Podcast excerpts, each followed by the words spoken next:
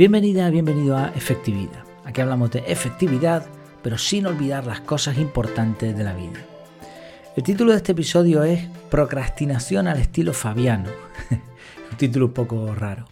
Procrastinación ya sabemos lo que es, es una palabra pues, que se ha puesto bastante de moda para referirnos a postergar las cosas innecesariamente. Si eres de los que de vez en cuando postergan las cosas, Quizá te sientas atacado por el mundo de la productividad, donde se dice que hay que hacer las cosas pues rápido, ¿no? O como mínimo quizá tu conciencia te dé algún golpe, porque está mal visto eso de dejar para mañana lo que puedes hacer hoy. Sin embargo, hay ocasiones en las que la procrastinación es la mejor elección. Vamos a ver por qué y cuándo en este episodio. Antes de nada, agradecer a los que han entrado en la academia. Van poquito a poquito sumándose. Y una cosa curiosa que me ha pasado es que desde el grupo privado me han dicho que algunos que ya estaban dentro de la academia no se habían enterado que existía este grupo. En el grupo hay ahora mismo 14 personas ya, en el momento en el que estoy publicando, en el, momento en que estoy grabando esto, pero hay más personas en la academia, así que quizá algunos no se han enterado o no quieren entrar por el momento, no pasa absolutamente nada. Creo que es una un proyecto interesante, esto del grupo privado, ahí nos estamos ya empezando a hablar de, cosas de productividad de, y de, cosas que se saben de eso, ¿no? La idea es ayudarnos unos a otros en una comunidad en donde podamos hablar de, este tipo de temáticas. Eh, una característica de la academia es las reseñas de libros que voy a ir compartiendo por el grupo privado. Además habrá dos dinámicas de grupo, creo que con eso es más que suficiente, tampoco queremos agobiar a nadie. Una de las dinámicas va a ser la lectura de libros. Ya estoy leyendo un libro recomendado por el grupo, que es el de Invicto, de Marco Vázquez. Y hace poquito, bueno, hace nada, eh, terminé el libro Gestiona mejor tu vida de Berto Pena, Alberto Pena. Y ya he hecho la reseña, ya la tengo grabada y publicada. Ahora, bueno, no he avisado por el grupo privado, les avisaré en el día en que se publique este episodio precisamente. Tengo otra reseña también ahí a punto, que es del almanaque de Naval Ravikant, y la reseñaré en, breve y la compartiré por el grupo privado. Dentro de la, de la, academia, en el plan inferior, en el más bajo de todos, no es el que más te recomiendo, pero oye, si vas justo de dinero, pues mira, esta es una opción por tan solo 3 euros o por tan solo algo menos de 30, tienes un año completo de grupo privado, podcast privado, reseñas de libros y dinámicas de grupo como la de los retos. En los próximos días, mañana me parece, bueno, día 25 para ser más exactos, lanzaré ya la encuesta para eh, decidir entre los que estamos en el grupo qué reto me voy a poner y los que se quieran unir, por supuesto. Si te llama la curiosidad todo esto, efectividad.es, ahí le puedes echar un vistazo a todo. El episodio de hoy surgió precisamente por la lectura de un libro, uno de los mejores libros que he leído hasta ahora, es Antifrágil de Nassim Talib y él tiene un capítulo mm, algo breve en donde elogia a la procrastinación. Se llama así, elogio a la procrastinación. Él habla en el libro bastantes veces de este tema, pero en este capítulo está condensado. Eh, narra algo de la batalla de Fabio. He estado buscando información al respecto y este señor es una historia bastante interesante. Se llamaba el nombre completo Quinto Fabio Máximo Berrucoso Cunctator. Y la palabra que nos interesa no es verrucoso en este caso, ni máximo verrucoso, suena muy mal en español, me supongo que en latín estaría mejor, sino la palabra que nos interesa aquí es cunctator, C-U-N-C-T-A-T-O-R, cunctator, porque en latín esta palabra significa el que retrasa. Y hace referencia a la habilidad de este señor, de este político, dictador también, para retrasar las batallas contra Aníbal. Lo explico brevemente, hay un artículo en la Wikipedia que si quieres, eh, me parece que, se llama Estrategias Fabianas o algo así, o Tácticas Fabianas.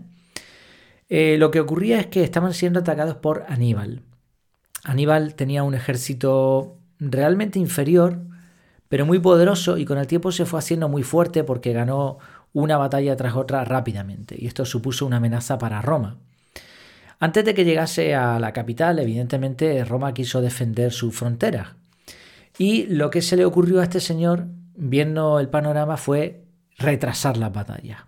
Él sabía, y, encontró varios factores interesantes ahí, él sabía que en el ejército de Aníbal había muchos combatientes que eran mercenarios, que lo que querían era ganar rápido y cobrar rápido, como buen empleado.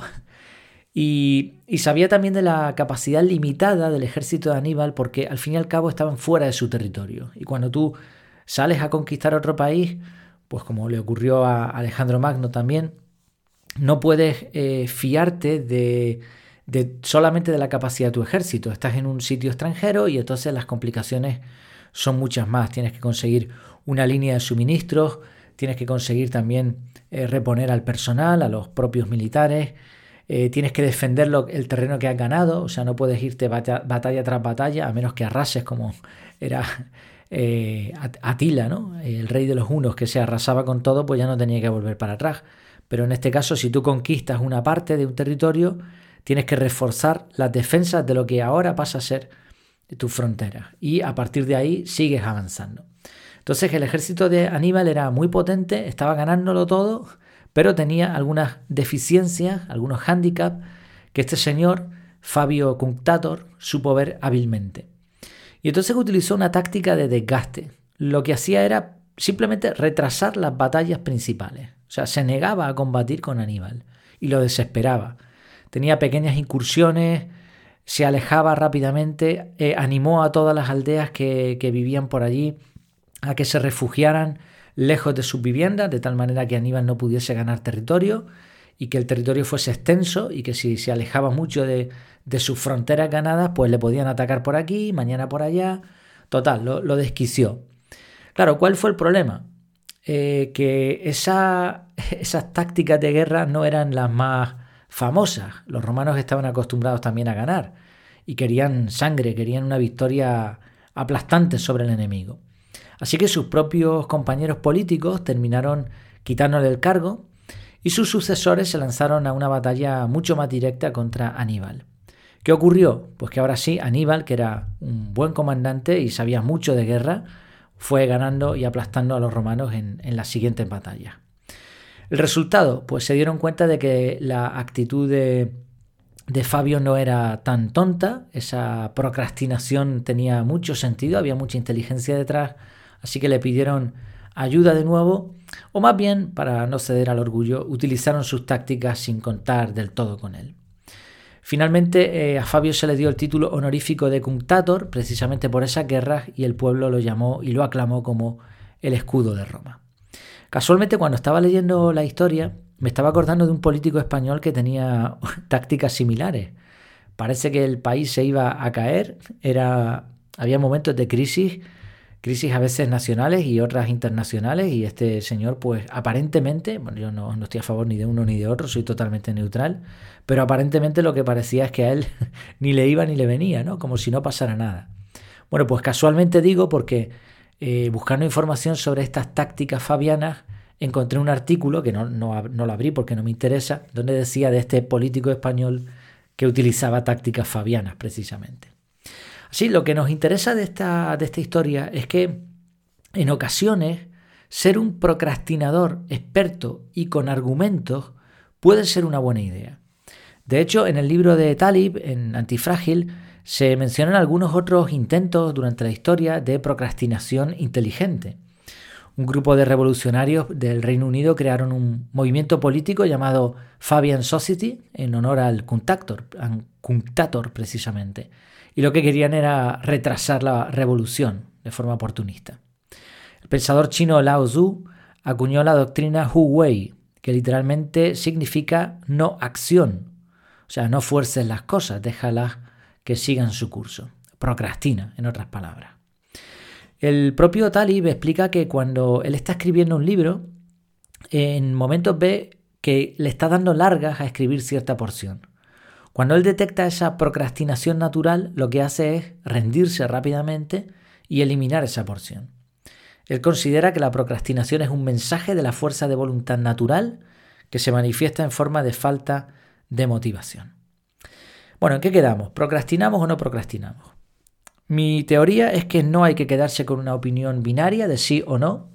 De hecho, descubrí hace ya algún tiempo, quizá un año o, o dos puede ser, descubrí que no solo existe la procrastinación, sino la precrastinación. Es decir, eh, puedes dejar las cosas para última hora, pero también puede ser muy apurado y hacerlas en el primer momento. Y ambas son malas ideas desde el punto de vista de la efectividad personal. Yo soy más de acariciar los tiempos, de programarlos para, para el momento oportuno según la actividad. Evidentemente hay ocasiones en las que hay que actuar inmediatamente. Si te llaman para una urgencia real, de verdad, como que un familiar ha tenido un problema grave y tienes que acudir, pues olvídate de sistemas de productividad en ese momento y atiende eso ya. Pero al contrario, si te fuerzan o te presionan para, para colarte una urgencia no real, porque a tu jefe o a otra persona le interesa, probablemente por su falta de organización, pues deberías luchar por procrastinar, procrastinar eso. Qué difíciles son estas palabritas. En otras ocasiones, solo el tiempo te va a ayudar a aclarar las ideas.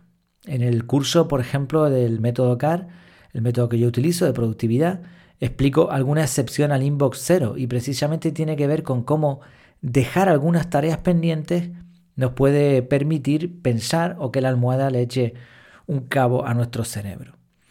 También he hablado en alguna ocasión no solo de lo que es inbox cero, sino también de decir que no a ciertas tareas, que sería una procrastinación extrema.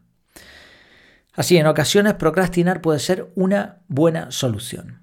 Yo no estoy de acuerdo ni con aplazar las cosas porque sí, como decía Talib de ese impulso natural, pero tampoco en hacer las cosas simplemente porque alguien nos lo ha pedido, ser reaccionarios. Yo creo en el análisis y la planificación. De hecho, lo ideal sería capturar una idea, lo que haya que hacer, lo que te pidan, da igual, lo que se te ocurra, analizarla y planificarla correctamente. ¿Para cuándo? Ni para muy pronto, ni para muy tarde, en el momento que sea adecuado.